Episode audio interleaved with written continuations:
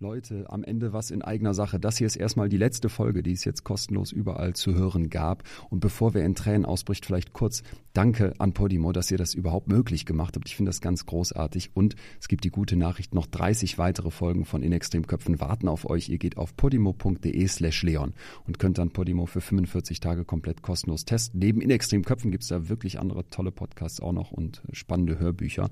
Und abgesehen davon bin ich ja jetzt ähm, die letzten Shows auf Tour. Da gibt's fast keine Tickets mehr, aber es wird demnächst eine neue Tour geben. Also vielleicht sehen wir uns nochmal live. Haltet Augen und Ohren offen. Und abgesehen davon mache ich ja noch den Podcast Betreutes Fühlen mit Atze. Also genug Chancen, dass wir uns wiedersehen. Wenn ihr Bock habt, podimo.de slash Leon, guckt da mal rein. 45 Tage kostenlos, könnt weitere Folgen hören. Und ansonsten bin ich auch immer Freund davon, dass gute Inhalte auch ein bisschen was kosten. Podimo ist echt nicht teuer und ich finde, das lohnt sich richtig. Abgesehen davon gilt hier zum Schluss wie immer bleibt mir gesund und gewogen. Vielen, vielen Dank für all das Feedback zu all den Folgen. Bis dahin, euer Leon. Kurz Zeit später ähm, gemerkt, dass Silvia halt nicht mehr da ist. Und da war mein Gedanke, ja, okay, dann ist sie vielleicht wieder hochgegangen, um nochmal umzupacken. Vielleicht lässt sie auch den Schlitten komplett oben und kommt dann wieder runter. Und dann hatte ich da halt wieder eine ganze Zeit lang gewartet. Sie kam und kam nicht. Herzlich willkommen zur neuen Folge von In extremen Köpfen. Ich bin Dr. Leon Winscheid, Psychologe und Autor. In diesem Podcast treffe ich Menschen, die im Extrembereich der Psyche leben. Mir geht es darum, meine Gäste zu verstehen und vor allem möchte ich von ihnen und ihren Geschichten lernen. Jenseits der Norm sind die Kontraste schärfer. Hier lassen sich plötzlich Muster erkennen, die vorher verschwommen waren. So bekommt man Antworten auf Fragen, die man sich schon lange stellt und Impulse für die eigene Psyche. Heute treffe ich Mike Fuchs. Mike ist Mitte 40, Fotograf und Bergsteiger. Er lebt in Berlin und als er sich entscheidet, den 6190 Meter hohen Denali zu besteigen, ist seine Frau zum zweiten Mal schwanger. Am Denali finden immer wieder Menschen den Tod. Die Überquerung des Passes ist lebensgefährlich. Doch Mike scheint nicht anders zu können. Er muss die Gefahr jagen und wird dafür hart bestraft. In dieser Folge geht es um die Suche nach dem eigenen Selbst. Wer bin ich und was macht mich aus? Mike riskiert alles, um diese Fragen zu klären diese Situation, als du dann in dem, das ist ja eine Art Schrank, den du da findest in diesem Basislager, als du da drin sitzt, das ist wahrscheinlich der krasseste Moment. Ja, für mich war es, glaube ich, eher dieser Moment, ähm, da überhaupt reinzukommen. Okay, ach so, davor zu stehen. Ähm, also davor zu stehen und zu wissen, ähm, da ist jetzt quasi eine Möglichkeit, aus diesem Sturm rauszukommen. Ah, okay das war ja quasi dann dieser Schrank, Meter 50, Meter 60 hoch, 45 Zentimeter tief ähm, und einen guten Meter breit, so in etwa. Ähm, und davor zu stehen und, und zu wissen, das ist die einzige Möglichkeit, wo ich mich jetzt schützen kann. Ähm, wie komme ich da rein? Das war halt mit so einem Vorhangschloss, ja, mit, äh, mit einem Zahlenschloss versehen. Dann hatte ich halt diese Ranger angerufen über Satellitentelefon und habe versucht, diesen äh, Code in Erfahrung zu bringen, ähm, den sie mir im ersten Moment gar nicht unbedingt geben wollten. Haben dann gefragt, ja, bau doch dein Zelt auf. Ähm, denn hier oben ist der heftigste Sturm gerade ich bin allein, ich bin total erschöpft und zum anderen hat Silvia das Zelt und die ist oben. Ähm, ich muss jetzt hier irgendwie Schutz suchen. Bitte gib mir diesen Code. Und daraufhin kam dann irgendwie nach dem im zweiten Telefonat, wir hatten dann irgendwie, oder die mussten dann irgendwie diesen Code ersuchen von diesem Zahlenschloss und dann kam dann irgendwie ein paar Minuten später kam dann halt dieser Code und da bin ich dann halt reingeschlüpft und das war eigentlich, glaube ich, dieser heftigste Moment. Ich muss jetzt da rein, ähm, anders schaffe ich das hier nicht. Du stehst also auf dem Denali in 5000 Metern Höhe ungefähr. Mhm. Es ist ein ganz schlimmer Schneesturm. Du bist am Ende deiner Kräfte. Jetzt hast du endlich diesen Zahlencode und sitzt in einem Schrank in diesem Sturm. Ja, das war, ähm, Sitzen war das ja noch nicht mal. Das war quasi, es waren mehrere Bretter dort drin und ich habe dann halt diesen unteren Teil des Schranks ausgeräumt und da waren Rettungsgeräte, Seile und so weiter. Und die habe ich dann zur einen Seite aufgetürmt, die eine Tür halt offen stehen lassen, die andere Tür wieder zu. Und ähm, weil das einfach so ein, so ein Klapp Schrank war, mit so Flügeltüren, ähm, habe ich halt die vielen, vielen Seile davor gestellt, damit mir diese Tür nicht weiterhin aufgerissen wird vom Sturm und mich dann quasi so wie so ein L unten reingelegt. Aber der ganze Unterleib ab dem Bauchnabel hat quasi rausgeguckt aus dem Schrank und der Oberkörper, der war frei, äh, beziehungsweise der war im Schrank drin. Ist man dick genug angezogen, dass einem nicht kalt ist oder friert man? Naja, im, im ersten Moment äh, freut man sich natürlich, dass man aus diesem Sturm rauskommt, dass man endlich wieder atmen kann. Weil mir hat ja natürlich auch dieser Sturm die ganze Zeit die Luft aus dem Mund rausgesaugt. Ja, kalt Da noch nicht. Es wurde irgendwie zwei Tage später, wenn man da die ganze Zeit halt drin liegt äh, und ähm, schwitzt er irgendwie dann doch weiter, obwohl es kalt ist und dann halt durch diesen vielen Schnee da reinweht. Äh, tagsüber sind die Temperaturen hier wieder ein bisschen hochgegangen, dann hat man quasi wieder Kondenswasser mit drin und dann wird dann auch so ein Schlafsack oder auch die Daunenkleidung, die wird dann halt nach und nach feucht, wenn man sie nicht auslüften kann und äh, das war dann halt ab der zweiten Nacht war das dann schon heftiger, dass halt alles klamm und kalt wurde und dann natürlich über Nacht auch wieder gefroren ist und dann sitzt man quasi in einem gefrorenen Schlafsack, in gefrorenen Daunenkleidungen in diesem Schrank drin. Du bist also nochmal auf dem höchsten Berg Amerikas hm. und ganz alleine, hast nichts zu essen. Du hast im Prinzip seit zwei Tagen niemand gesehen und bist dabei zu erfrieren? Oder wovor hat man am meisten Angst? Ich hatte Angst um Silvia. Ich wusste, dass ich da irgendwie rauskommen werde, dass es natürlich eine brenzlige Situation ist, aber ich hatte in etwa diese Route, hatte ich im Kopf, ähm, wo es weitergeht. Ich wusste aber, dass Silvia da oben sehr erschöpft ist und dass äh, sie Hilfe braucht. Hattest du in dem Moment irgendeinen Gedanken daran, dass sie schon tot sein kann? Nein. Nein, ich habe da bis zu dem Moment, als dann dreieinhalb Tage später der Hubschrauber an einer Stelle halt länger stehen geblieben ist an diesem Hang. Bis zu dem Zeitpunkt habe ich eigentlich immer daran geglaubt, dass Silvia noch weiterhin da oben sitzt und vielleicht sich im besten Fall sogar das Zelt aufgebaut hat und äh, sich schützen kann vor dem Wetter. Die Hoffnung stirbt zuletzt? Ja, in dem Fall schon. Als ich dann natürlich dann gesehen habe, da ist sie an diesem weil beziehungsweise da dieser Hubschrauber steht so lange an dieser einen Stelle und in diesem Schrank war dann war ja Rettungsgerät drin, da war auch ein Fernglas mit bei. Dann habe ich halt nochmal diesen Hang abgesucht. Da habe ich halt dann so einen kleinen mini-schwarzen Punkt mit diesem Fernglas erkennen können und wusste, wenn dieser Hubschrauber so lange an diesem schwarzen Punkt bleibt, dann muss das Silvia sein und dann wird sie auch da vor drei Tagen abgestürzt sein, als wir zusammen diesen diesen Hang runter wollten und seitdem halt dort liegt. Und wenn man ähm, in der Höhe dort liegt, dann schafft man das nicht. In dem Moment, wo es sieht, dass sie tot ist. Was ging dir dann durch den Kopf? Dass es mir unendlich leid tut und ich mich natürlich auch in dem Moment gefragt habe, wie ist sie da hingekommen? Wieso ist sie da hingestürzt? Ähm, und sie war doch so dicht bei mir. Wieso habe ich das nicht gesehen oder auch gehört? Solche Gedanken gingen dann da durch den Kopf. Schuldgefühle sind das? Ja, nicht wirklich Schuldgefühle, sondern mehr eine, ein Suchen, ähm, warum hat man da nicht sich nochmal umgedreht gehabt oder warum hat man das nicht gehört? Ich glaube, das ist dann keine Schuld, ähm, sondern eher, was ist da passiert, dass ich das nicht hören oder sehen konnte. Aber eine, eine Schuld, würde ich sagen, war da nicht mit bei. Als du in diesem Schrank saßt, war für dich selber da der Gedanke zu sterben irgendwie eine Option? Nein, nein. Ich wollte also insgeheim wollte ich mit Silvia weitermachen. Wir wollten weiter diese komplette Tour beenden. Das war immer der Gedanke. Und wenn ich weiß, sie kommt ja wieder runter, dann äh, werden wir uns hier ein bisschen ausruhen oder noch ein Hochlager tiefer gehen.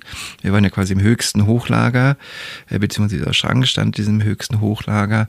Wir wären dann noch eins äh, weiter runtergegangen. Das ist dann auf knapp 5000 Meter Höhe. Das ähm, höchste Hochlager ist auf 5300.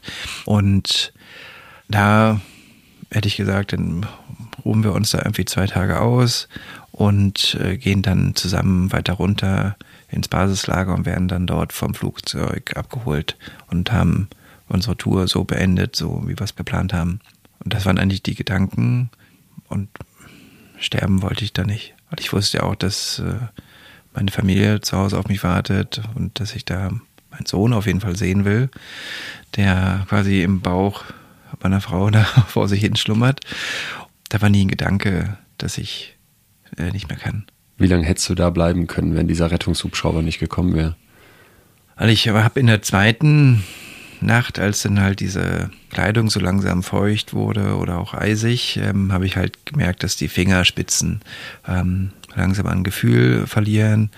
Ähm, Und das bedeutet, dass dann halt äh, diese Durchblutung in den Fingern weniger wird und dann daraufhin dann halt auch ja, Erfrierungen kommen. Die Füße waren noch vollkommen in Ordnung.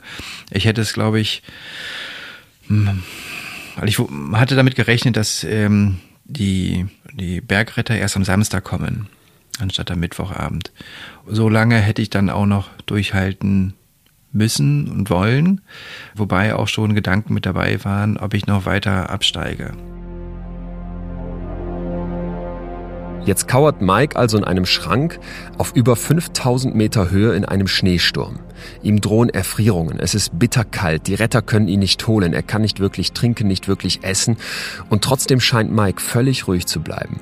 Natürlich würde Panik jetzt nicht helfen, aber so wie Mike erzählt, scheint er in dem Schrank ganz bei sich zu sein. Kein Hauch von Furcht, an den Tod denkt er überhaupt nicht.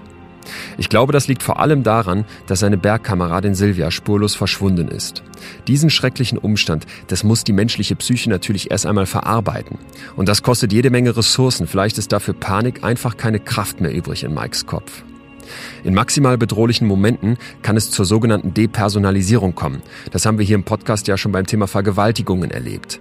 Die Psyche trennt sich vom Körper sie depersonalisiert. In dem Moment macht das Hirn quasi die Schotten dicht wie bei einer Narkose, um sich zu schützen. Erlebt Mike gerade eine Vorstufe davon? Ist er jemand, der in so einem Moment wirklich dicht machen kann? Das Zumachen, ja, man, man schützt sich irgendwann natürlich selber. Man muss ab einem bestimmten Zeitpunkt auch nur noch an sich denken. Ja, das war, ich würde sagen, das, das war aber erst in dem Moment, wo klar war, dass ein Hubschrauber jetzt kommen wird, weil da wusste ich, ähm, okay, da kommt jemand anderes und kann viel, viel besser helfen, als ich es jetzt machen kann. Ähm, ab dem Moment konnte ich für mich zumachen und sagen, okay, jetzt wird alles gut und äh, jetzt kann ich mich auch noch äh, selbst nur um mich kümmern. Und ähm, Silvia ähm, wird jetzt von jemand anderem gerettet. Und das war erst ähm, an dem Mittwoch so um 19.30 Uhr, als dann klar war, dass ein Hubschrauber hochkommen kann, weil die unten ja vorher noch so schwieriges Wetter hatten, die konnten gar nicht erst starten. Und wären natürlich da oben in dem Sturm, ähm, hätten die gar keine Sicht gehabt und das ist so, so verworren dort alles, also da kann kein Hubschrauber bei dem Wetter dann fliegen. Hattest du in dem Moment Angst? Mhm. Angst natürlich schon irgendwie vor dieser vor dieser Kälte, die so langsam kommt und dass man ähm, bestimmte Körperteile vielleicht nicht mehr benutzen kann in Zukunft. Das waren aber auch so ganz, ganz kurze Gedanken. Nur die größte Angst war, dass dieser Sturm halt irgendwie draußen bleibt, außerhalb des Schranks und äh, dass ich weiterhin hier Luft bekomme. Aber ich hatte keine Angst äh, zu verdursten, zu verhungern. Und auch dieses Erfrieren war er, wie gesagt, erst ganz, ganz spät. Es ging da, bei dieser Angst war er dann ja, irgendwie Angst um Silvia und dass halt dieser Schrank nicht wegfliegt. Warum sucht man die Lebensgefahr? Ja, für mich ist keine Lebensgefahr. Die Berge sehe ich nicht als, als Gefahr. Die Lebensgefahr kommt dann irgendwie.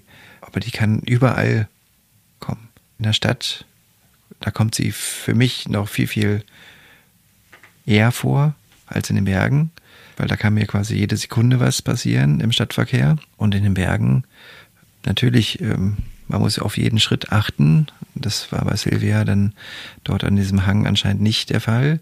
Aber da, da wusste ich ja auch, ähm, als wir diesen Hang dann letztendlich gequert haben, habe ich mir auch gedacht, okay, jetzt höchste Konzentration wirklich genau wissen, wie stelle ich meinen Fuß auf mit den Steigeisen.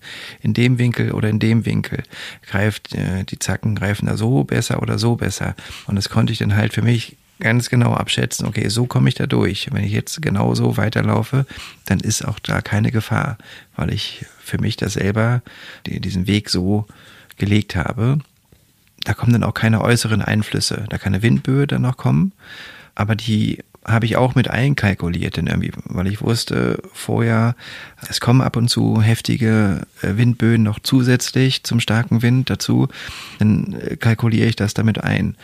Ähm, und aus dem Grund ist das alles dann im, im Kopf drin und dann ist da auch keine Gefahr für mich. Du hast also eine ganz besondere Einschätzung von der Gefahr in den Bergen.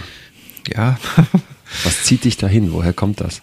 Ich glaube, ich habe das ja relativ spät erst entdeckt, ähm, das mit den Bergen. Und aber da für mich, glaube ich, diese, diesen Spagat zwischen, zwischen Highlife in der Stadt und was ich auch beruflich mache, diese zwei Welten, einmal Urban Living und dann halt Outdoor, das ist für mich eine schöne Waage.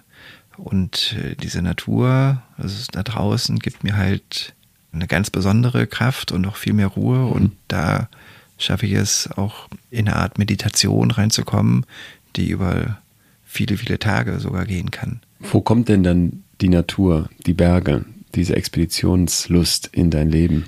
Ich glaube, weil ich zum einen selber wissen will, was passiert mit mir dort. Und das äh, machen ja auch viele, die gehen halt auf, auf große Reisen, ähm, um sich selber so ein bisschen zu erfahren auch. Und ich erfahre mich dort viel, viel mehr auf diesen Expeditionen, als ich es jetzt hier in der Stadt haben könnte.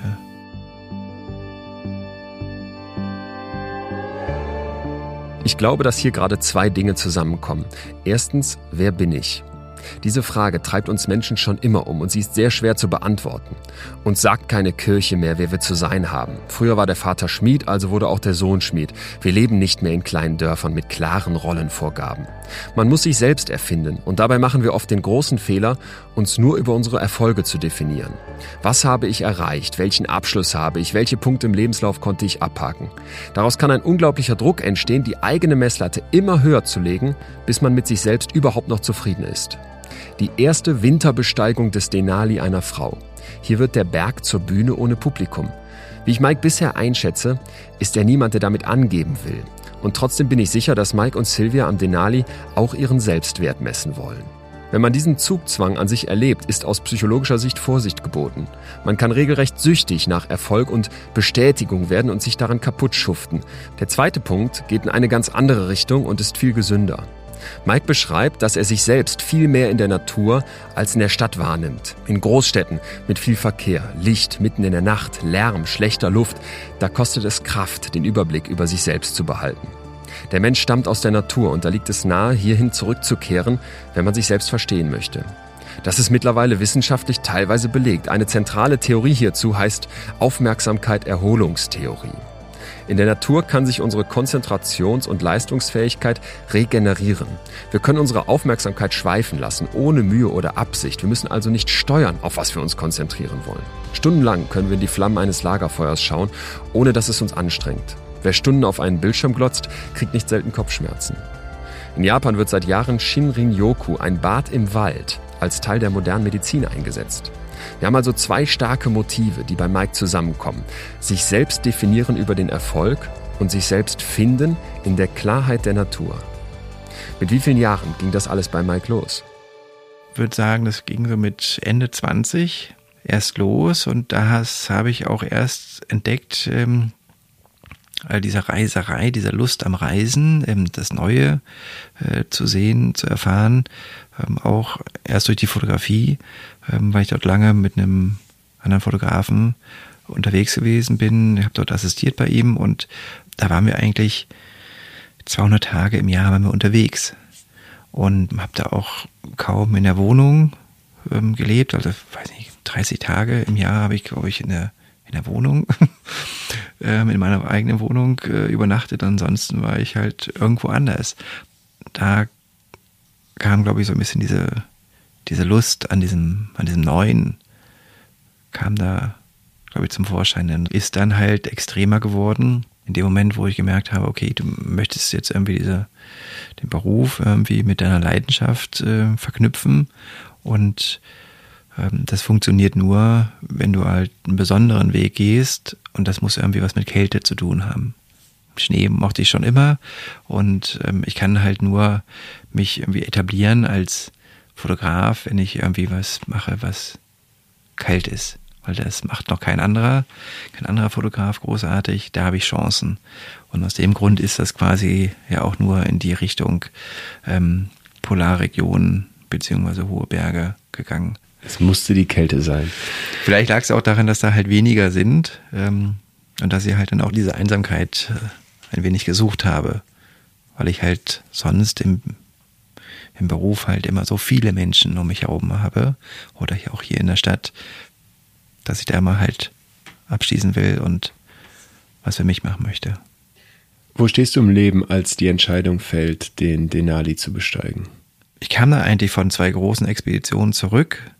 Die waren sehr erfolgreich, ähm, auch fürs Portemonnaie und wusste, okay, genau so will ich weitermachen. Das hat mir total viel Freude gemacht, äh, zum einen, jetzt selber dort äh, dabei zu sein, als auch zu wissen, dass es irgendwie honoriert wird in Bezug auf, ähm, dass Menschen daran teilhaben können, dass man andere Unternehmen äh, verknüpfen kann durch Sponsoren und so weiter. Und wusste, okay, das will ich weitermachen und mit den Anfang ja, 33, 34 Jahren war das so, ja, jetzt habe ich es geschafft. Vorher viele Jahre drum gekämpft, dass man sowas Großartiges machen kann und jetzt habe ich es geschafft und genauso will ich weitermachen.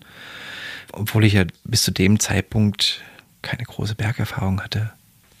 Ein Kind war da, Frau mit dem nächsten Kind auch schwanger und das wusste ich auch schon und ähm, habe dann aber auch trotzdem an diesem Gedanken festgehalten, dass wir das im April, Mai, also zwei Monate vor seiner Geburt halt ähm, machen wollen.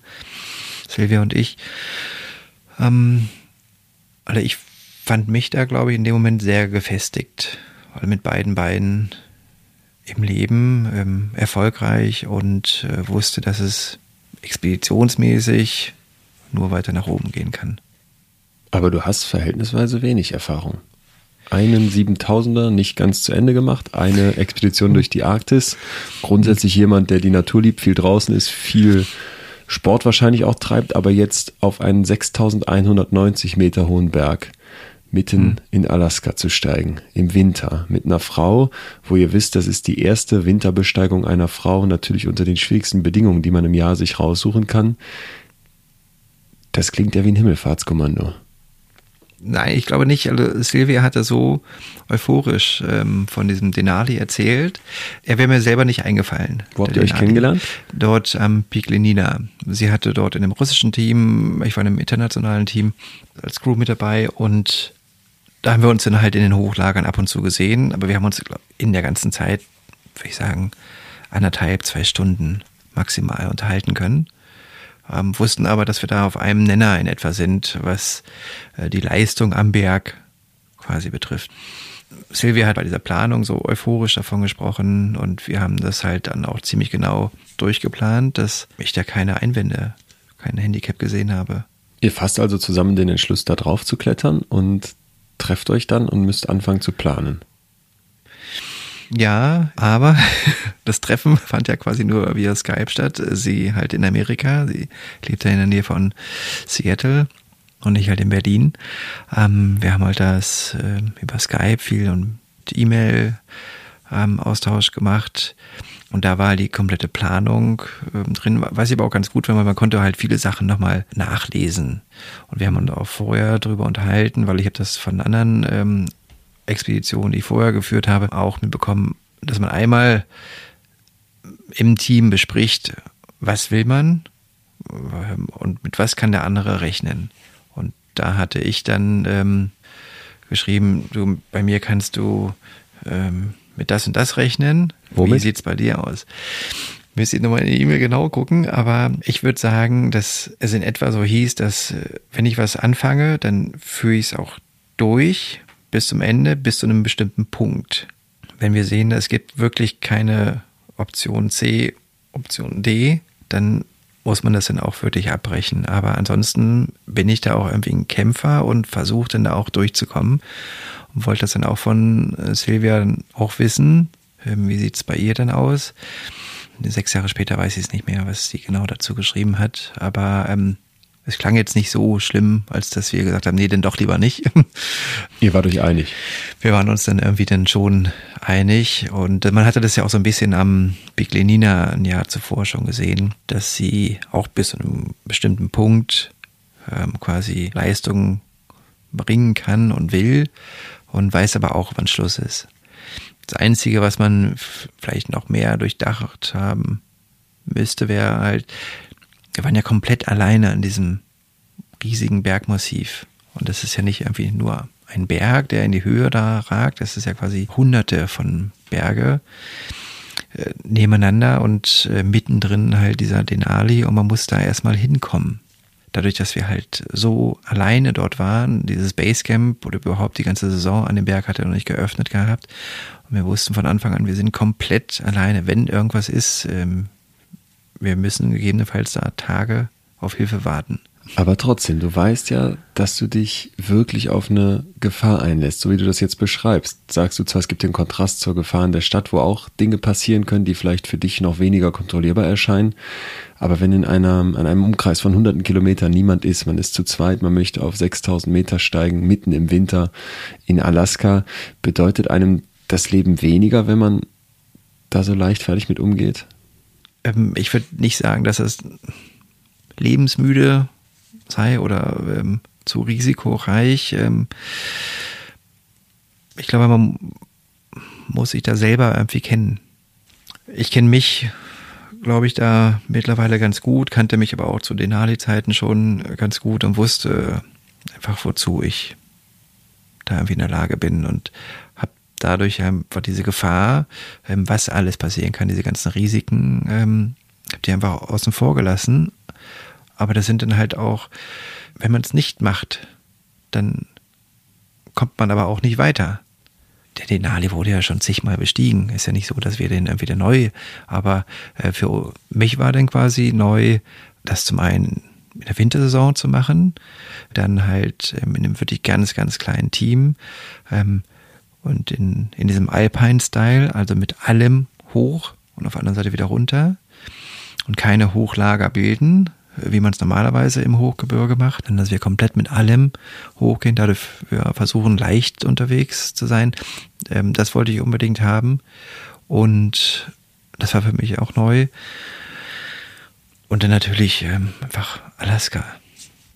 Und ich mag auch, wenn da, wenn da mal ein Sturm reinkommt, finde ich auch gut, weil er mir dann auch äh, Grenzen wieder zeigt, dass, dass ich dann doch nicht so groß bin ähm, und dass ich mich dann auch irgendwie spüren kann von, von der Ausdauer einfach, dass ich einfach ähm, erschöpft bin und nicht weiterkomme, aber auch sehe, ähm, ich kann da einfach auch geistig gar, gar nicht mehr weiterlaufen, weil, ähm, weil ich sehe da vorne einfach gar nicht mehr, ob da irgendwas Schlimmeres noch auf mich zukommt und für sich selber auch zu wissen, nee, jetzt bleibe ich auch mal kurz hier und ähm, kann mich hier quasi irgendwie schützen und ähm, mach dann weiter, wenn es weitergehen kann.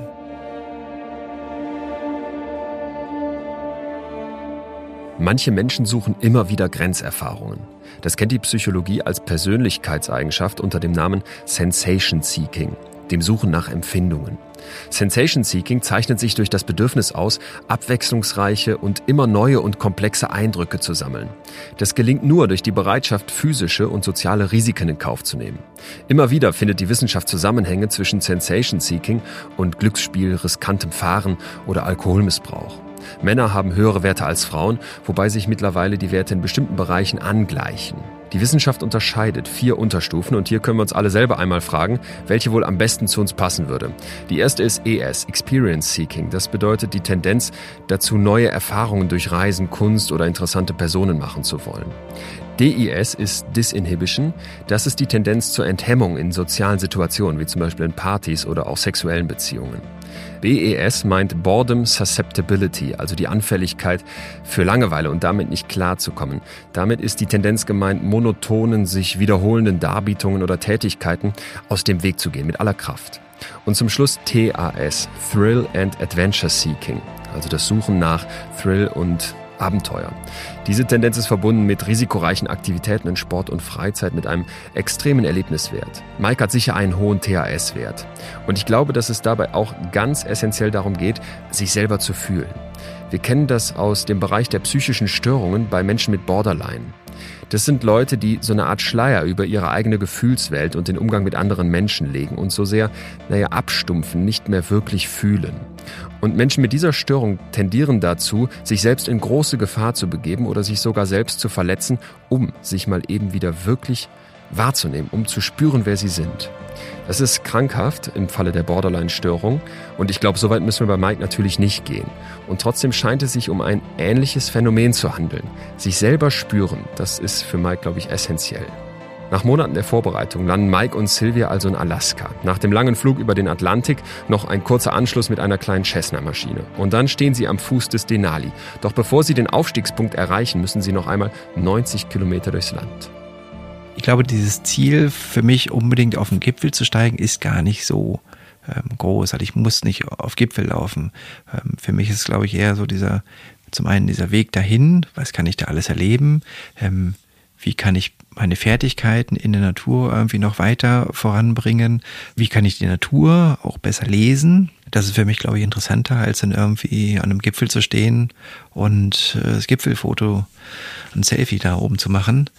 Ich glaube, dieser, dieser Weg dahin, und so war unsere Reise auch geplant, das war als Traverse über den Denali Pass.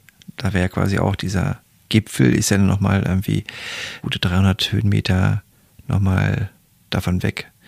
Den hätten wir zwar gerne mitgenommen, wenn es vom Wetter her möglich gewesen wäre, aber es war nie Ziel, wirklich diesen Gipfel zu besteigen. Was ist eure Ausrüstung? Was hat man alles dabei? Äh, Im besten Fall ganz viel Essen. Wie sieht was das für ein Essen? Konservendosen hm. oder irgendwelche Riegel? Nee, das sind ähm, alle gut. Wir hatten doch, wir hatten viele Riegel mit dabei. Das sind dann so ähm, mehr so Getreideriegel, ähm, weil alles, was mit mit Schokolade zu tun hat oder wo halt Feuchtigkeit mit drin ist, wird halt so knochenhart, dass man das erstmal stundenlang auftauen muss. Und das sind dann mehr so Getreideriegel, aber natürlich auch diese gefriergetrocknete Nahrung. Das ist mhm. dann halt so eine Art Tüte, in die gießt man heißes Wasser rein. Ja, das Leckerste ist natürlich immer Rührei dann gewesen. Gibt's auch in Pulverform. Jeder würde sagen, ähm, da ist dann doch das ähm, schlechteste Hotel-Rührei besser als ähm, was man da aus der Tüte quasi auf Expedition nehmen würde. Aber wenn man irgendwie nach einem kalten Tag oder nach einer kalten Nacht morgens einfach dieses Rührei anrührt und dann zu sich nimmt, ich weiß noch, auf, da in der Arktis bei uns immer gestritten, ähm, wer quasi als zweites Rührei essen darf. Weil nämlich der zweite hat ja quasi die Reste noch vom ersten in der Pfanne gehabt und konnte quasi dadurch ein bisschen mehr Rührei essen. Und genau, und ansonsten halt warme, sehr, sehr warme Kleidung. Ich habe mir selber Kleidung nähen lassen, Downkleidung, und ich habe gesagt, ich möchte bitte bis minus 60 Grad ähm, Komforttemperatur haben.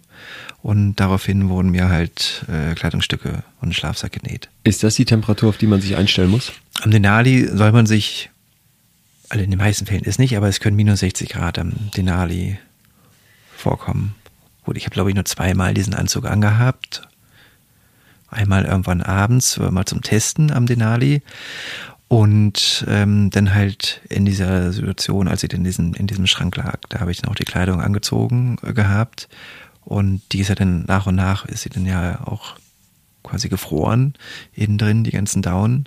Aber das war unglaublich wichtig, genau diese Kleidung dabei zu haben. Hat dir das Leben gerettet? Die dicke, fette Kleidung hat äh, sehr, sehr geholfen, dass ich jetzt hier bin. Ja. Du scheust dich davor, es zu sagen, oder? Ja, also ich, ich, ich glaube, ich hatte viele gute Sachen dabei, dass ich überleben konnte. Also wir hatten eine tolle Ausrüstung mit dabei. Aber ich weiß auch ganz genau, dass ich, ähm, also ich konnte E-Mails schreiben über Satellitentelefon und dass ich immer geschrieben habe, mir geht's eigentlich gut. Und wenn ich mir die E-Mails jetzt nochmal so im Nachhinein durchgelesen habe, habe ich immer zu verstehen gegeben, mir geht's gut, ich komme hier irgendwie schon raus. Ich habe zwar die und die Schwierigkeiten, aber ähm, ich komme zurück. Das waren die E-Mails, die du dann aus dem Schrank verschickt hast. Genau. An, an, an meine Frau und auch mal an meine Eltern. Bis zu dem Schrank sind es jetzt aber noch wie viele Tage, als ihr an dem Fuß des Berges steht? Wie lange geht so eine Expedition? Wir sind ähm, in der ersten Aprilhälfte gestartet, glaube ich am 12. oder 13. April. Und wir sind am 1. Mai sind wir ähm, getrennt worden. Ah, okay. Bin ich der Meinung. Am 1. oder 2. Mai, ja. 12. April geht's los. Ihr habt also dabei einen Kocher, ein Zelt ja wahrscheinlich auch, Seile, genau. Eispickel, diese Kleidung, Nahrung. Genau. Das zieht man auf so einem kleinen Schlitten oder wie transportiert genau, wir hatten, man das? Ähm, wir haben es so gemacht, weil wir einen langen Anmarsch mhm. hatten, um überhaupt erstmal an den Bergfuß zu kommen, haben wir das quasi in Pulkerschlitten transportiert, weil wir wussten, das sind ähm, gute 90 Kilometer erstmal zum Berg hin. Und die 90 Kilometer wollen wir nicht mit Schneeschuhen, schwere Rucksäcke tragen. Das ähm, macht der Körper letztendlich auch nicht mit. Und das war dann auch eine gute Entscheidung, dort diese Schlitten dabei zu haben für diese ähm, große Entfernung. Und konnten dann, ähm, und da war wirklich alles drin. Ähm, Kleidung, ähm, eine Wechselunterhose, die man dann halt so bei, bei sich hat in diesen drei, vier Wochen, die man auf Tour ist. Aber ähm, genau, viel Benzin hatten wir auch noch mit dabei für, den, für die Benzinkocher. Im Nachhinein gesehen haben wir zu viel mit dabei. Ähm, hätten da irgendwie drei, vier Liter hätten wir, glaube ich, nicht gebraucht. Aber ähm, so hatten wir quasi immer äh, eigentlich immer ein schön warmes Zelt und ganz wichtig war eigentlich, dass wir irgendwie da schon zu zweit waren, mhm. weil wir uns da als Team immer motivieren konnten und auch mussten. Wie sind die Bedingungen in dem Moment? Wetter? Kälte. Wir hatten ähm, dort in dieser ersten Hälfte bis kurz eigentlich, ähm, bis zwei Tage vor dem Denali-Pass hatten wir eigentlich sehr gutes Wetter. Ähm, relativ warm sogar. Wir konnten da auch, in, in der Alaska Range sind wir auch nur im Pullover rumgerannt, also waren dann irgendwie tagsüber um den 0 Grad, nachts ist dann immer schnell wieder auf minus 20 Grad gefallen. Aber ähm, Wetter hatten wir eigentlich da ganz Gutes und dann halt die letzten zwei Tage, da ging dieser Sturm los. Wir wussten von dem Sturm durch Wetterberichte, die wir äh, täglich bekommen haben. Ähm, ähm, wussten aber auch zu dem Zeitpunkt schon, wir können nicht mehr zurück. Wir, also zum einen wollten wir diese Carstens Ridge auf gar keinen Fall wieder runtergehen. Weil die Carstens Ridge ist eine Eiswand, die schwierig ist, oder? Das ist ähm, eine, ein Grat, der steil nach oben führt. Ähm, man läuft quasi oben auf diesem Grat entlang und der ist dann teilweise, geht er auf der linken Seite fast senkrecht runter, mal geht er auf der rechten Seite, wechselt sich immer so ein bisschen ab. Je nachdem, wie die Gletscher da gerade geformt sind. Und oben hat man halt 20 Zentimeter im schlimmsten Fall drauf zu laufen. Da kann jeder Schritt tödlich sein. Genau, wenn man dann halt links oder rechts zu weit oder dann irgendwie dieser Schnee doch nicht ähm, fest genug ist, dann fällt man halt rein. Ähm, da muss man halt dann schnell reagieren, sich dann mit dem Eispickel wieder zu sichern. Ist sowas vorgekommen oder seid ihr da sicher drüber Da gekommen? sind wir eigentlich sicher immer hoch, runter sind wir. Wir mussten ja einmal hochlaufen, haben dann quasi so eine Art ähm, Testtour erstmal hochgemacht. Mhm. Wie kommen wir da gut hoch? Und sind dann dort, ähm, haben wir auch Müll letztendlich, unseren ganzen Müll und leichtes Material, haben wir hochgebracht und haben dann halt oben gesehen, okay, ähm, wir haben so lange gebraucht dafür, wir gehen heute Abend nicht mehr. Es war 19 Uhr, wir gehen heute Abend nicht mehr runter. Da haben wir quasi einen Unterschlupf gesucht und haben dort auch eine Nacht quasi ohne Zelt, ohne Schlafsäcke ähm, quasi verbracht. Das war eine sehr heftige Nacht. Das war auch, glaube ich, die kälteste Nacht, die ich als kalt empfunden habe dort am Berg, weil wir halt nichts dabei hatten. Silvia hatte Gott sei Dank ihre Downjacke mit dabei noch ähm, und ich war irgendwie zu kühl angezogen. Und dann kauert ähm, man sich aneinander, oder? Genau, wir haben wirklich sehr nah aneinander ähm, gekauert, nebeneinander in der Hocke. Unten drunter hatten wir dann halt, wir haben uns auf die Seile und auf Müll gesetzt, damit wir nicht so viel Kälte von unten ziehen. Und dann sind wir am nächsten Tag wieder runter. Und äh, interessanterweise war der nächste Tag totaler Sonnenschein und die Carstens Ridge ist angetaut. Also hatte man quasi unter diesen Steigeisen, das sind ja diese Schuhe mit den, äh, mit den Metallzacken drunter, hat der Schnee dort drunter gestollt, nennt es sich. Also er bleibt quasi unten drunter haften. Und das ist dann plötzlich so, als ob du mit einem Schuh ohne Profil auf Schnee läufst, der ähm, auf dem Grat, wo links und rechts genau. es in den Tod gehen könnte. Und äh, da habe ich dann auch gesagt, okay, wenn wir jetzt unten sind, wir gehen nur noch einmal hoch, wir gehen nie wieder hier runter, weil das mache ich nicht nochmal. Das ist gerade das erste Mal, dass ich einen Mike erlebe, der sagt, da ist eine Gefahr so groß, da muss selbst ich kapitulieren. Genau, ja. Ja, aber genau, das war aber dann ähm, eine Gefahr, die beiseite geschoben werden konnte, weil es ging ja in die andere Richtung, ging es ja noch weiter. Okay, ihr holt Und, also ähm, das genau. Material ab aus Hm. dem vom am Fuße der Carsten Switch, sage ich jetzt mal, schleppt das über diesen Ja. Grat so gerade noch mit Mühe und Not, weil es sehr schwierig ist, darüber zu gehen.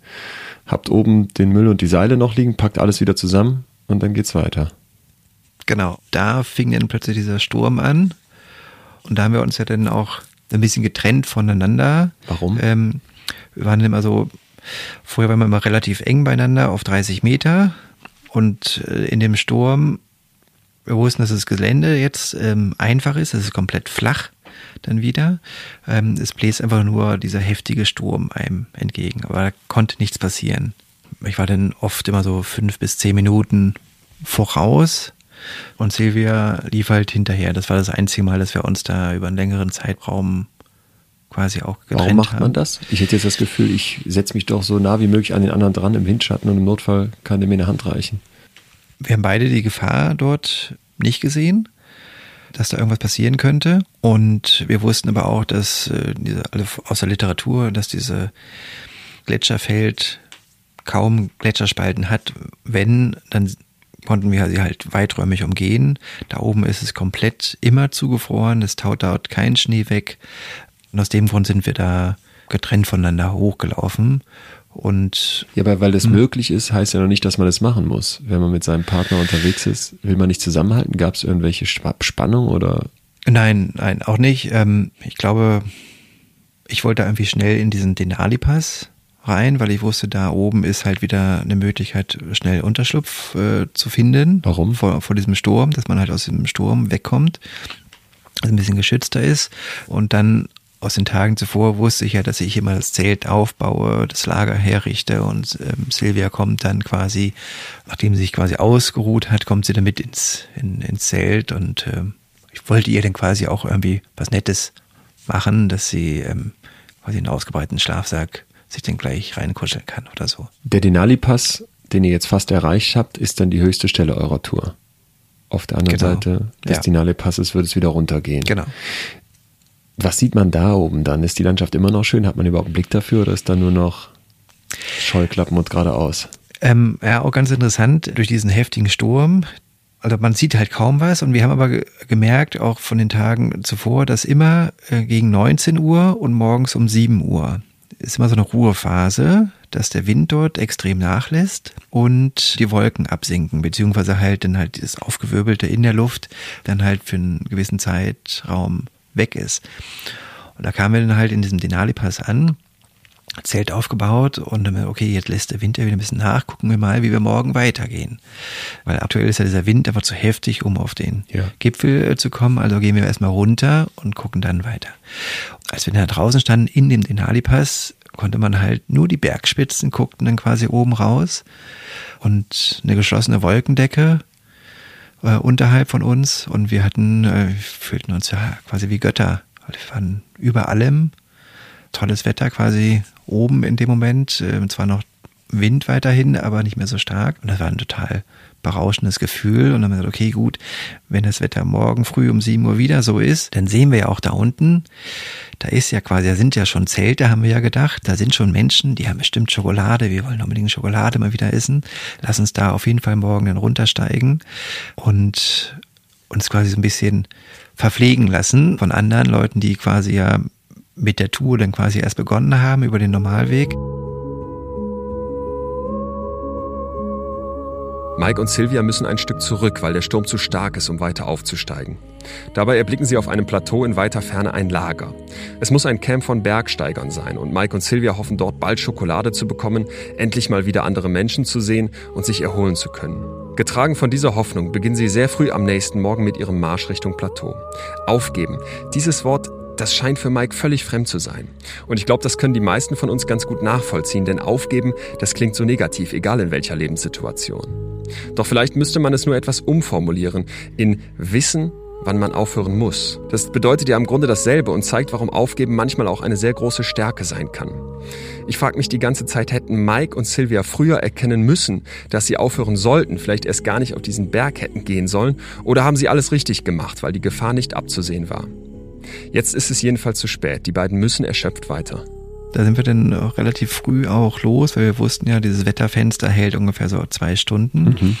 Ähm, das sind so, was waren das denn, 400 Höhenmeter in etwa, um zu diesem Lager zu kommen, aber über eine Distanz von, ich würde sagen, drei, vier Kilometer. Die sind wir gemeinsam dann gestartet mit allem, was wir hatten, weil wir ja nicht wussten, ob wir zurückkommen, ob wir diesen Gipfel wirklich nun machen äh, können oder wollen noch. Ähm, aus dem Grund sind wir mit allem halt runter. Das meiste an Essen hatten wir ja schon weg. Große Gewichtsprobleme waren ja nicht mehr. Sie hatte, glaube ich, irgendwie noch so drei, vier Kilo in dem Schlitten drin und in ihren Rucksack würde ich mal sagen, so acht, neun Kilo. Und ich hatte dann den Rest vom Equipment. Ähm, da war der Schlitten, der war schon viel, viel schwerer. Mhm. Ähm, aber ich hatte mich auch irgendwie gefühlsmäßig stärker äh, da gefühlt. Aus dem Grund hatte ich gesagt, ähm, ich übernehme das jetzt. Und da sind wir dann da runter. Und da gab es ja dann diese Situation, dass sie äh, mich nochmal gerufen hatte und meinte, sie möchte nochmal umpacken. Hier ist es zu viel Gewicht im Schlitten. Sie will den Schlitten irgendwie anders umpacken. Ist das ein Zeichen, dass sie am Ende ihrer Kräfte ist? Könnte man vielleicht so sehen, weil ich ja auch mit diesem Schlitten zu kämpfen hatte, der hinter uns ja quasi immer diesen Hang wieder runtergerutscht ist, mal war er wieder in Spur, wieder runtergerutscht. Dann reißt einfach der Schlitten aus und rutscht nach unten, vier, fünf Meter, was man eben am Seil hat. Und so ging es mir, dass ich gesagt habe, oh, jetzt zieht mich aber der Schlitten ganz schön runter. Achtung hier. Und ich glaube, dass dieses Gefühl auch Silvia hatte. Wir haben zu dem Zeitpunkt nicht drüber gesprochen, warum sie das jetzt umpacken will, sondern sie hat immer nur, sie will es umpacken und ist halt ein paar mit Höhenmeter wieder hochgegangen, wo man es halt umpacken konnte. Aber ich war da zu dem Zeitpunkt schon zu tief in der Wand drin und wollte ehrlich gesagt auch nicht wieder hoch, weil mir es zu anstrengend war, weil ich zu dem Zeitpunkt auch schon erschöpft war, dann dort auf sie gewartet dann sind wir weiter gelaufen. Irgendwie eine Viertelstunde später kamen sie dann wieder zurück und sind wir weitergelaufen. Dann war es halt letztendlich so, dass ich mich sehr auf diesen Weg konzentriert hatte und irgendwann Silvia nicht mehr bei mir war.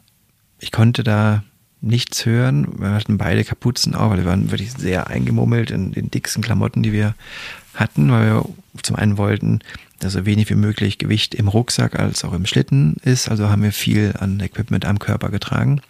Wenn man sich da drin bewegt, dann hört man mehr Plastik rascheln, als dass man irgendwie Geräusche von außen wahrnehmen kann. Und kurz Zeit später ähm, gemerkt, dass Silvia halt nicht mehr da ist. Und da war mein Gedanke, ja, okay, dann ist sie vielleicht wieder hochgegangen um nochmal umzupacken. Vielleicht lässt sie auch den Schlitten komplett oben und kommt dann wieder runter und dann hatte ich da halt wieder eine ganze Zeit lang gewartet. Sie kam und kam nicht. Und ähm, da war aber für mich dann irgendwie klar, okay, das Ziel war es, da unten hinzugehen. Das Wetter wird gerade immer, immer schlechter. Ich kann jetzt nicht mehr nach oben gehen. Ich kriege noch nicht mehr meinen Schlitten mit dem Equipment, was wir noch brauchen, losgeknotet, weil ich mich hier quasi mit der einen Hand, linke Hand Eispickel, mit der rechten Hand diesen Trekkingstock ins Eis gerammt und dann noch die beiden Füße im, ins Eis gerammt. Ich kann mich ja gar nicht bewegen, ich kann nur vorwärts laufen. Ich kann mich nicht umdrehen, weil ich zu viel Angst denn in dem Moment aber auch wirklich hatte. Wenn ich jetzt den Fuß wieder auf die linke Seite stelle, um wieder zurückzulaufen, hätte ich Angst abzurutschen. Das fand ich für mich eigentlich eine beschissene Situation, weil mir waren da irgendwie so ein bisschen die Hände gebunden. Natürlich war, wusste ich in dem Moment, okay, wir gehen da jetzt gerade auseinander und wahrscheinlich auch über mehrere Kilometer, aber ich komme jetzt da nicht anders weiter. Ich äh, muss jetzt hier alleine weiter, weitergehen. Silvia will den Schlitten umpacken, weil sie es nicht mehr schafft und kehrt zurück auf den steilen Pfad. Beide gehen zunächst weiter, doch als Mike sich das nächste Mal umdreht, ist Sylvia verschwunden. Er denkt, sie sei noch einmal zurückgegangen und ärgert sich sogar, weil sie nicht Bescheid gegeben hat. Wieso geht Mike in diesem Moment nicht vom Schlimmsten aus, an einer Stelle, wo letztes Jahr elf Menschen in den Tod gestürzt sind und viele vor ihnen? Bergsteigen, das bedeutet doch Kameradschaft. Doch Mike und Silvia verlieren sich aus den Augen. Hier muss man beachten, dass wir im Extrembereich sind. Es geht wirklich um Leben und Tod. Und hier, das sagt Mike, kämpft jeder für sich alleine. Da sind wir wieder bei dem Thema, was diese Mission auch für einen Kampf mit dem eigenen Ego sein muss. Mike will überhaupt nicht wahrhaben, dass Sylvia tot sein könnte, denn das wäre ein massiver Angriff auf seinen Selbstwert, den er hier doch eigentlich unter Beweis stellen wollte. Dass Mike die Vorstellung, Sylvia könnte etwas zugestoßen sein, in diesem Moment überhaupt nicht zulässt, ist keine krankhafte Reaktion, sondern im Grunde Teil des Überlebenskampfs. Und doch wird uns hier deutlich, wie sehr die beiden die Gefahr unter und ihre eigenen Fähigkeiten überschätzt haben müssen. Der Leistungsdruck, dieses Suchen nach Gefahr, dem Mike und Sylvia sich hier aussetzen, wird Sylvia zum Verhängnis. Und auch für Mike bleibt die Lage lebensgefährlich. Er geht weiter, lässt seine Partnerin im Ungewissen zurück und kommt zu dem vermeintlichen Lager, wo jedoch keine Zelte mit Menschen stehen, sondern nur große Metallboxen. Ähm, genau, das sind, von, sind Rettungsgeräte von den Bergrettern, ja. weil hier durch mehrere Unfälle dort an der Stelle anscheinend des Öfteren dort hoch müssen.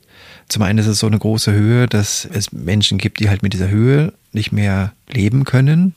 Und genau, da stehen halt diese großen Kisten ähm, und da sind halt Seile drin, äh, Sauerstoffflaschen, aber mhm. auch Rettungsgerät und so weiter. Und in diesem riesigen Schrank war dann Essen drin, auch so diese gefriergetrocknete Nahrung.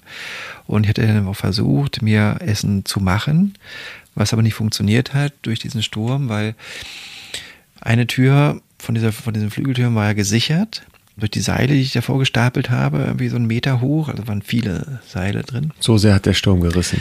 Genau, die habe ich dann halt die eine Tür fixiert und die andere Tür blieb offen und durch die bin ich ja quasi unten in so reingeschlängelt. Diese Tür, die haute natürlich immer wieder so gegen meine Beine, die ja halb rausguckten und erzeugte dadurch halt einen extremen Winddruck in dem Schrank. Immer wenn ich diesen kleinen Kocher, der ja quasi direkt vor meinem Gesicht ja auch war, was äh, man eigentlich nicht machen sollte, so nah am Körper zu kochen, da ging die Flamme gar nicht an. Es wurde immer wieder ausgeblasen durch den, durch den Winddruck. Aus dem Grund konnte ich mir halt quasi kein Wasser auftauen, als auch Essen dort oben machen.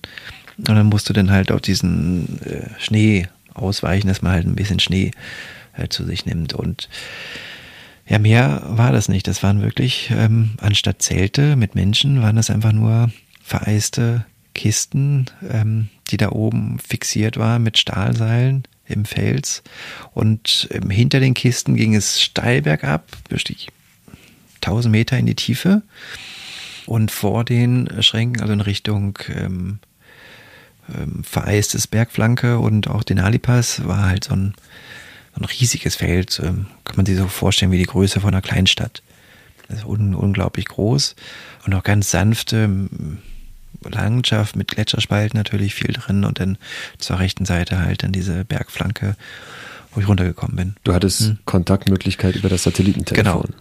Ist das dann so der letzte Strohhalm? Freut man sich ja. nicht tierisch, dann eine Stimme zu hören? Ja, auf jeden Fall. Also ich habe mit äh, meiner Familie halt abgemacht. Ich rufe immer um die und die Uhrzeit an, weil ich das Satellitentelefon nicht konstant anlassen konnte. Ähm, das war auch mit den Rangern abgesprochen, zu welchen Uhrzeiten wir telefonieren. Wir haben zweimal am Tag dann telefoniert. In der Situation, ähm, wo du schon im Schrank sitzt. Genau. Konntest du mit den Rangern telefonieren und mit deiner Familie. Genau. Die Ranger hast du wahrscheinlich zuerst angerufen, um quasi einen Notruf abzusetzen. Ähm, genau, um diesen Schrank nur auf aufzukriegen erstmal genau, das Konzernschloss. Genau, ich wollte es auch gar nicht als Notruf ähm, sehen, sondern Aha. ich habe es für mich gesehen, ich will immer nur in diesen Schrank rein. Es ist für mich kein Notruf, helft mir, ähm, ich will hier raus, sondern könnt ihr mir diesen Code geben für, für den Schrank. Du willst, du willst nicht hm. aufgeben. Nee. Ja. Ähm, in dem Schrank da, dann? In dem, genau, in dem Schrank, da habe ich dann halt quasi das ganze Telefonbuch abtelefoniert, äh, waren letztendlich nur zwei Nummern, von meinen Eltern und ähm, von Christine, äh, letztendlich noch Augustin, der ähm, Freund, der halt die Wetterberichte immer gesendet hatte. Den hatte ich auch noch kontaktiert und ähm, ähm, um halt auch zu erzählen, was hier oben los, weil ich musste mich irgendwie mit jemandem unterhalten, was hier gerade passiert. Wenn ich jetzt meine Mutter hm? anrufen würde aus so einer Situation heraus und der erzählen würde, ich sitze hier in dem Schrank, ich habe meine Partnerin verloren, wie beschrieben, die hm. würde durchdrehen. Was hat denn deine Mutter dann gesagt? Ich hatte Gott sei Dank meinen Vater dran. der kalte, der zurückhaltende, der etwas Ja, und der hat, ähm, der hat, glaube ich, ähm, gemerkt, dass es hier nicht gut geht und hat dann, ähm, glaube ich, seine erste Frage war, was ist Plan B? Da habe ich gesagt, es gibt keinen Plan B. Wir haben uns sie darüber unterhalten, dass jemand nicht vom Berg zurückkommt. Ich habe keinen Plan B. Sie sitzt jetzt hier in dem Schrank drin und äh, Silvia ist da oben. Wir werden irgendwie in ein paar Tagen wahrscheinlich wieder zueinander finden. Oder sobald halt dieser Sturm weg ist, gehe ich da hoch und hole sie runter. Aber der hatte, glaube ich, da schon gespürt, dass da was anders dann sein muss. Und halt einfach Stimmen zu hören im Weitermachen, du schaffst das, also diese Motivationsgeschichten, die haben mir natürlich auch irgendwie Kraft gegeben. Für mich wusste ich, ich komme da irgendwie raus oder ich will da auch raus. Aber das von anderen Seiten auch nochmal zu hören, hat dann, glaube ich, schon viel, viel gebracht. Jetzt steigen dir gerade die Tränen in die Augen, wenn du das erzählst, Ja. vom Gespräch mit deinem Vater. War das dann der emotionale Moment, auch wo du merktest, da bekommt deine sonst so harte Schale Risse? Ja, dass man ähm, sich wahrscheinlich, ähm, wenn jetzt nichts passiert wäre, hätte ich ja niemals angerufen. Jetzt ist aber da was passiert und vielleicht war es eine Art Hilferuf dann. So war es ja letztendlich dann auch. Also Auguste und Christine haben sich dann da komplett reingehangen, um diese Rettungsaktion, also um überhaupt einen Hubschrauber da hochzuschicken, weil die wollten ja nicht. Die Ranger wollten nicht da hoch, weil es für die in dem Moment zu gefährlich war und die auch gesagt haben, wir sind dafür nicht akklimatisiert. Wir, die Saison hat noch nicht begonnen. Es gibt hier unten niemanden, der gerade in 5000 Meter Höhe arbeiten kann. Bei diesem Sturm unter den Und Bedingungen. auch, genau. Ja, das ist doch beachtlich. Du sitzt in diesem Schrank, sagst selber, du hast die Hoffnung nicht verloren, du glaubst, dass es weitergeht, du glaubst, dass Silvia lebt, dass sie einfach runterkommt und hast vielleicht auch wieder diesen Erfolg in Aussicht. Und die Leute, die du aber anrufst, denen du nicht sagst, holt mich hier raus, das ist ein Hilferuf, um Gottes Willen, die merken sofort, das ist wirklich brenzlig. Dein erfahrener Freund, der die Wetterberichte durchgibt und deine Frau werden aktiv. Warum fällt dir das so schwer, dann nach Hilfe zu fragen? Ich würde sagen, ich wusste ja, was an Hilfe möglich ist. Und es gab zu dem Zeitpunkt nur, die Ranger hatten mir das auch im Telefonat erzählt, es könnte quasi ein Bergtrupp von unten hochlaufen. Das würde bedeuten, sind am Samstag da. Am Montag ist es passiert, sind am Samstag frühestens da. Wenn sie gut durchkommen, wenn alles optimal läuft. Das war ein, ein Punkt. Dann halt dieser Hubschrauber, wo sie aber gesagt haben, der wird auch vor Ende der Woche kann er nicht hochfliegen. Ihr habt da oben jetzt Sturm, wir hier unten haben keinen Sturm. Dann als bei uns der Sturm weg war, war da unten sehr, sehr schlechtes Wetter, äh, sodass der Hubschrauber, der muss dort in dieser Berglandschaft irgendwie auf Sicht fliegen, dass er gar nicht hätte hochsteigen dürfen. Aus dem Grund wusste ich quasi, was an Hilfe möglich ist und habe abgeschlossen auch damit, dass es jetzt quasi keine Hilfe aktuell, also ich kriege jetzt nicht in den nächsten zwei Stunden, kommt hier keiner mit dem Hubschrauber hoch und äh, holt Silvia da oben runter und auch mich. Wann endet der Sturm? Mittwoch Vormittag hat sich der Sturm so weit gelegt, dass äh, die Sicht wieder gut war und auch den Kurzzeit später gehört habe, dass ein Flugzeug über mir ist. Und das war so eine riesige Militärmaschine, so eine Herkules. Und die ist die ganze Zeit, irgendwie sechs Stunden, um den Denali drumherum gekreist. Hab dann auch wieder mit den Rangern telefoniert. Hat, warum kommt ihr jetzt nicht hoch? Wir müssen Silvia retten. Ähm, es ist doch jetzt viel, viel besseres Wetter. Hier oben ist kaum noch Wind. Es waren dann irgendwie so drei, vier Windstärken, würde ich sagen.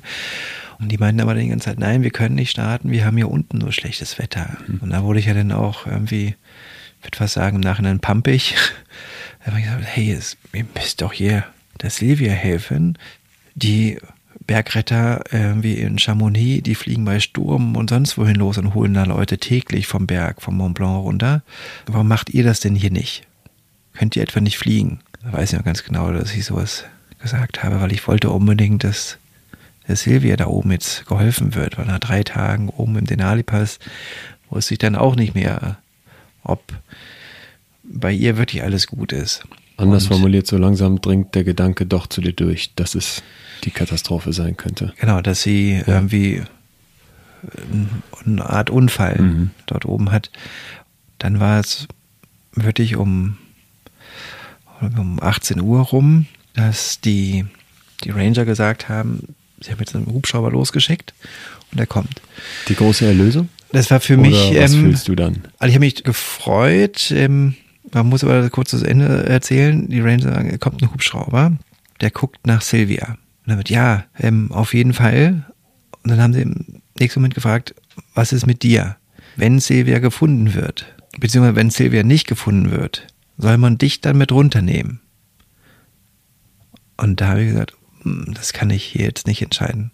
Weil wenn sie nicht gefunden wird, kann es ja sein, dass sie da oben noch irgendwo ist.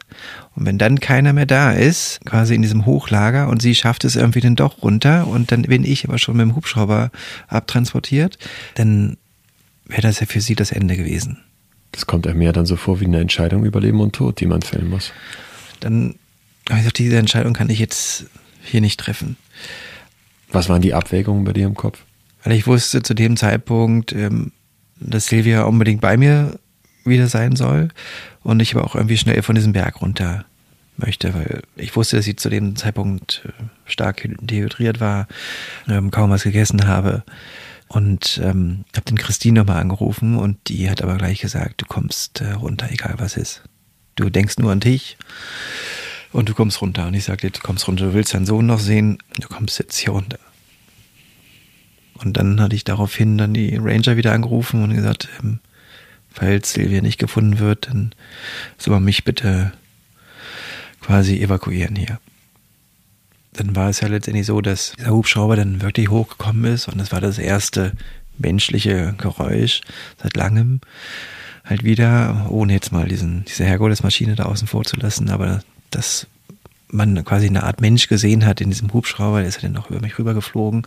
Er hat dann halt diesen Hang abgesucht äh, und auch den Denali-Pass und ist, wie gesagt, dann an dieser einen Stelle halt stehen geblieben. Wie schnell ging das? 20 Minuten. 20 Minuten kreist der Hubschrauber, du hast große Hoffnung, du weißt jetzt, ich mhm. werde gerettet und plötzlich bleibt er an einer Stelle in der Luft über diesem Denali-Pass hängen. Genau. Was wird dir da klar?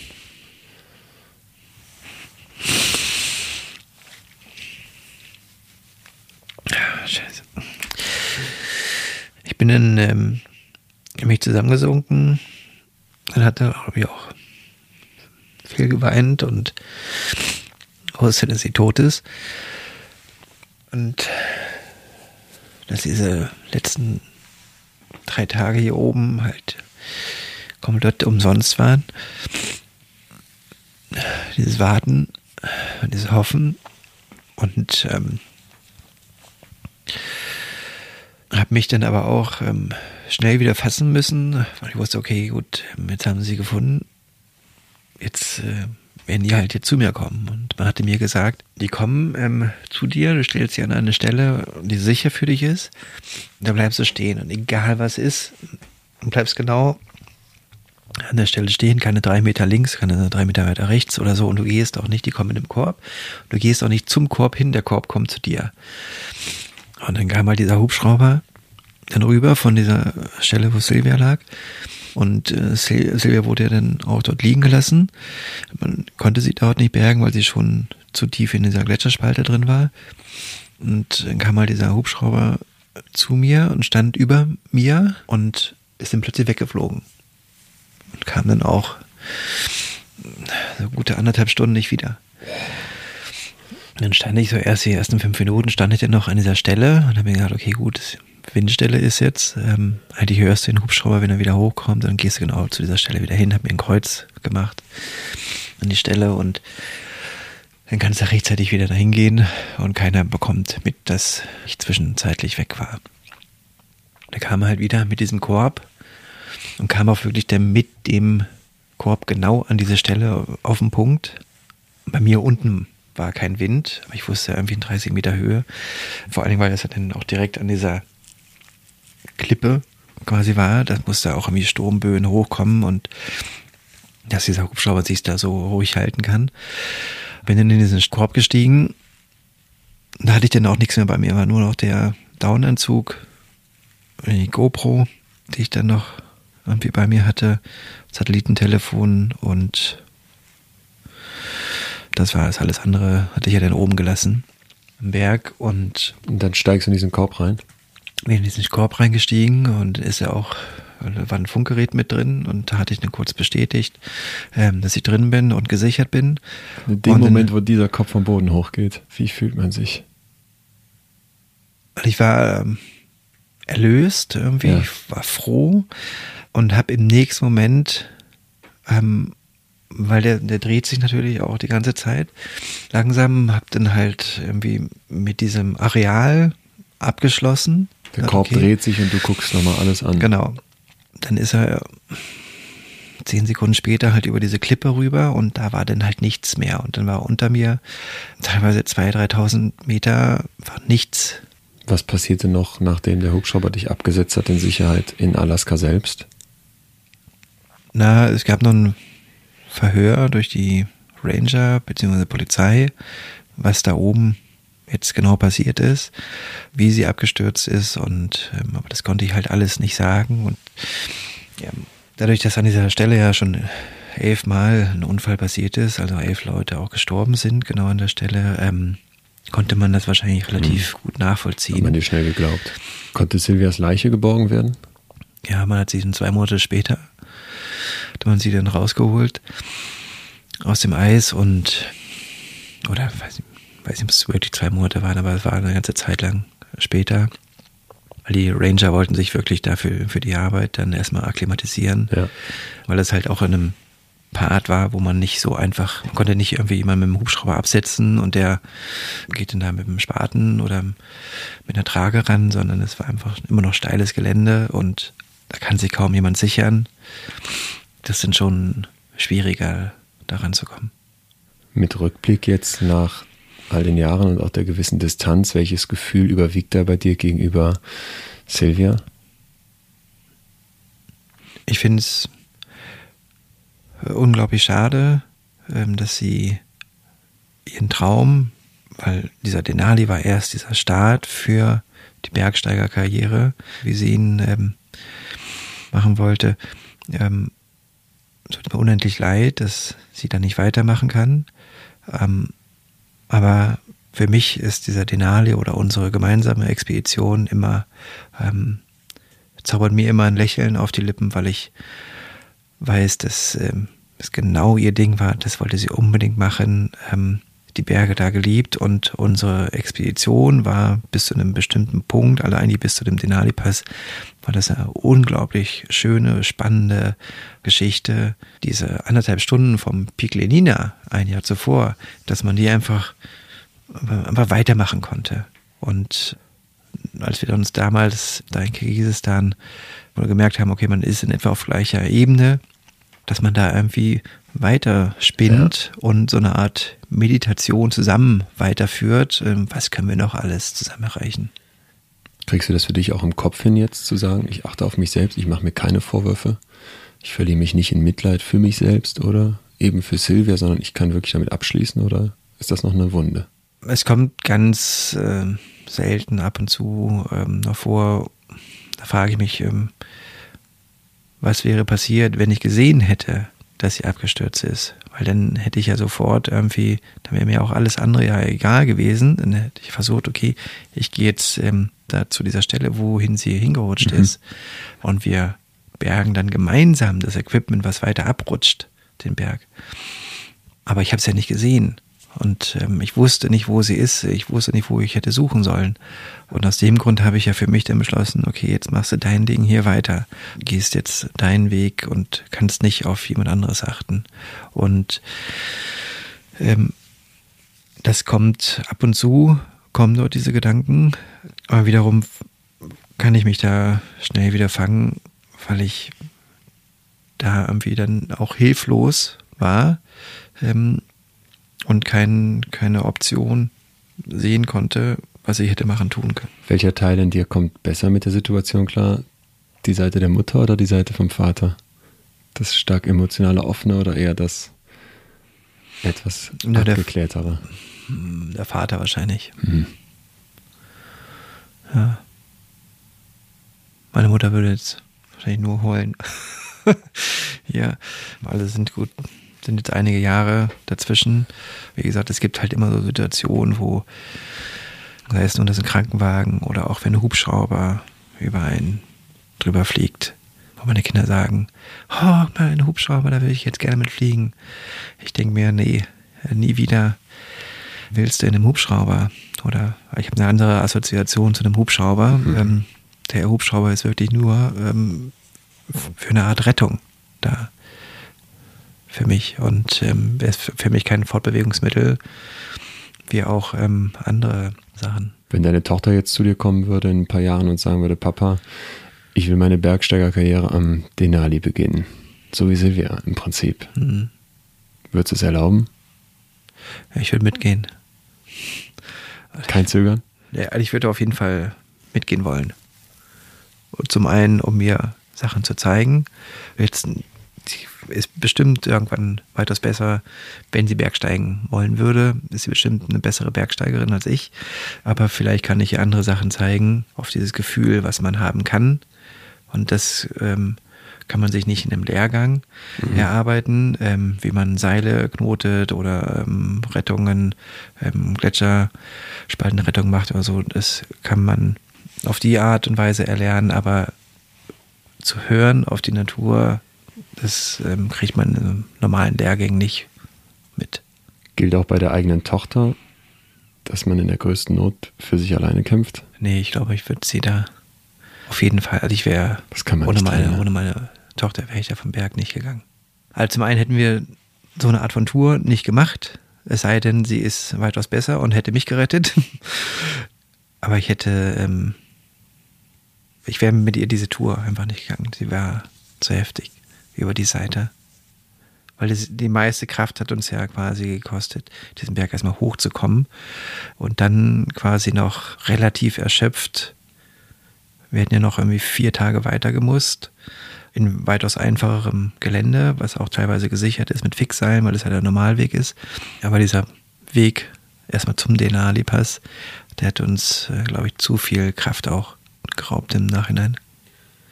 Ursprünglich hatte ich mal gedacht, ich frage dich zum Schluss, ob du denn überhaupt darüber nachdenkst, nochmal auf Berge zu steigen. Jetzt würde ich dich eigentlich nur noch fragen wollen, was der nächste Berg wird. Weil ich glaube, du kannst es nicht lassen. Menschen wie du müssen das machen, oder? Genau, ich könnte ähm, dir jetzt keinen äh, genauen Namen nennen. Ich weiß, dass es viele Berge noch gibt, auf die ich gerne drauf äh, möchte, beziehungsweise an den Berg möchte. Also wie gesagt, ich muss nie oben auf dem Gipfel stehen. Manche Sachen sind mir auch einfach, die sind mir dann wirklich zu gefährlich. Mhm. Ähm, ich bin keiner, der in eine Vertikale da irgendwelche Nägel in die Wand schlägt äh, und sich daran hochzieht. Ich muss da irgendwie quasi mit allen Vieren, wenn dann hochkommen. Okay. Und ja, aber es gibt äh, viele, viele Träume. Antarktika, gibt schöne Berge. Zum Beispiel. Dann wünsche ich dir von Herzen, dass deine Gefahreinschätzung weiterhin trifft. Beziehungsweise vielleicht an manchen Stellen nochmal geschärft wird. Dankeschön. Vielen Dank, Mike. Cool. Alles Gute. Danke. Das Erlebnis am Denali hat Mike wirklich schwer getroffen. Er weint immer wieder in unserem Gespräch, ihm versagt die Stimme und ich merke, dass es ihn wirklich körperlich angeht, davon zu erzählen. Silvias Tod hat in Mike eine große Narbe hinterlassen und die spürt er bis heute. Ich glaube, das kann man gut nachvollziehen. Die Bergkameradin tot im Schnee zurücklassen. Das ist ein psychischer Tiefschlag. Immer wieder habe ich mit Mike in unserem Gespräch über seinen Bezug, seine Einschätzung von Gefahr gesprochen, weil das doch zum Teil so realitätsfern schien. Doch dass unsere Psyche die Realität nicht wirklich interessiert, das haben wir in diesem Podcast schon so oft erlebt, dass es uns auch bei Mike nicht wirklich wundern darf. Unser Hirn konstruiert eine eigene Realität. Am Ende unseres Gesprächs ist mir vollkommen klar, dass Mike es wieder tun würde und sicher bald wieder tun wird. Mike sagt ganz klar, dass er seine eigene Tochter auf den Denali ziehen lassen würde, mit ihm zusammen. Und in dem Moment, in dem sie verloren gehen würde, habe ich ihn gefragt, na dann würde er umkehren, selbst an der steilen Wand, an der er Silvia zurückließ. Das war für mich ein ziemlich krasser und vollkommen ehrlicher Moment in unserem Gespräch, als Mike das erzählt hat. Denn die eigenen Kinder sind eben Teil unseres Selbsts. Wer bin ich und was macht mich aus? Mike scheint sicher, dass er für die Antworten auf diese Fragen die Ruhe und die Gefahr der Berge braucht. Nächste Woche treffe ich hier Eva Sepeschi. Die Jüdin aus Budapest kommt im Alter von zwölf Jahren in Auschwitz an. Nur weil sie geschickt lügt, wird sie nicht direkt nach der Selektion auf der Rampe vergast. Evas Geschichte ist eine Geschichte von sehr viel Hass, von erlebter Ungerechtigkeit, von Diskriminierung. Wir beziehen uns immer wieder auf die Zeit heute. Was sagt sie zu George Floyd? Was für Ängste hat sie in Bezug auf die AfD? Und vor allem, wie schafft man es, seiner Psyche beizubringen, dass man nicht hassen soll, dass man vergeben kann? Ich weiß, dass Podcast immer so einseitig von der Kommunikation her wirkt. Wir erzählen hier was und ihr hört alle da draußen zu. Aber das hört dann auf, wenn ihr mir Rückmeldung gebt. Deswegen würde ich mich riesig über euer Feedback freuen. Schreibt mir gerne bei Instagram, da heiße ich Leon Winscheid wie sonst auch. Und ansonsten gebt ihr mir natürlich auch zu verstehen, dass ich weitermachen soll mit dem, was ich hier mache, wenn ihr diesen Podcast jetzt abonniert und wenn ihr mir gerne auch einen Daumen hoch oder eben eine Bewertung da lasst. Das ist mir auf jeden Fall ein Antrieb und ich danke euch herzlich, wenn ihr das macht. Bis dahin. In extremen Köpfen ein Podimo Original, produziert von Auf die Ohren.